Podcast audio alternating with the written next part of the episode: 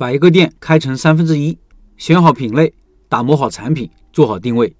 一个店能不能成，很大程度上取决于是否选对了品类，产品是否打磨好，还有选址是否合适。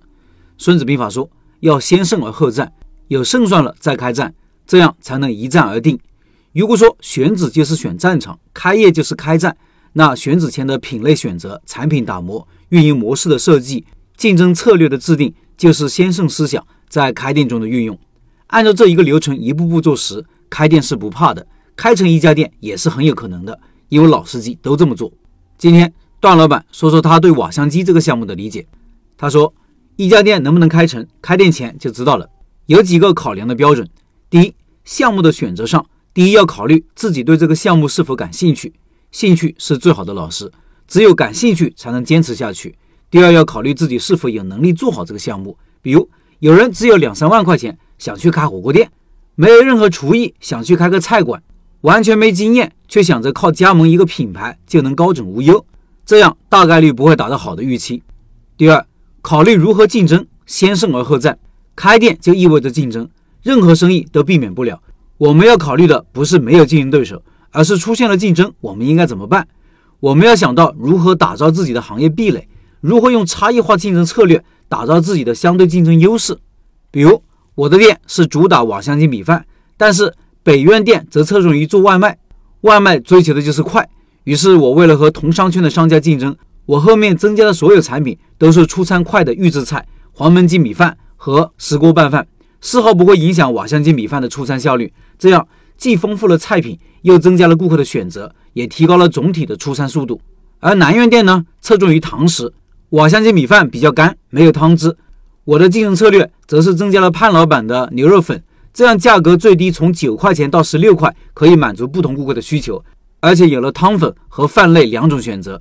这样表面看好像没什么核心竞争力，但是如果你把我看成一个加了瓦香鸡米饭的牛肉粉，那对于粉面店来说，人家有的我有了，人家没有的我也有，是不是感觉就不一样了？产品的差异化是最大的差异化。第三。大众生意不一定好做，小众生意也未必不挣钱。我们开店要明确只做一部分人的生意。大众项目有可能竞争激烈，同质化严重，想从产品口味或者成本上脱颖而出比较困难。而小众产品市面上比较少，只要定位明确，消费群体明确，容易引流，要养活一个店还是很容易的。小众也不是真的小众，只是知道人还比较少，口味未必就是小众的。第四。选择产品最好能够标准化、批量化生产。标准化可以是原材料的标准化、生产工艺的标准化、配方的标准化、工艺和设备的标准化。瓦香鸡米饭这些东西都是标准化的，不依赖于厨艺，产品品质也跟什么人来炒没有多大关系。第五，原材料供应稳定，价格稳定，不用担心受人为或者季节的影响。我为什么做鸡呢？因为鸡肉是肉类里面相对价格便宜，而受众又相对比较广的一个品类。鸡的出栏周期比较短，一般不会有太大的价格波动，也不会受季节性的影响。对于新手来说，没有好的经营策略和方法，开店成本优势很有可能是存活下来的关键因素之一。第六，如果在满足以上几点要求的情况下，产品口味如果能超出绝大部分同行，就是开店成功的必要条件。瓦香鸡目前没有直接竞争对手，个人感觉和黄焖鸡米饭比起来，口味上还是有一定的优势的。再次回到我们常说的一个好项目的标准，看看瓦香鸡米饭是否及格。第一，五年多的市场考验，生意不降反升，还开了多家分店，顾客会用嘴来投票。第二，产品的口碑和评价，各位可以看一下我外卖店铺的评价，几乎口味都是好评，没有差评。第三，开店可以被复制，多个店的营业额都不错，有四家店月销量在万单以上。第四，设备投入一万左右，租金看具体情况。第五，有自己的秘制的配方，在多个商圈被人模仿，可谓从来没有怕过。我给自己家的瓦香鸡米饭打个及格，不过分吧？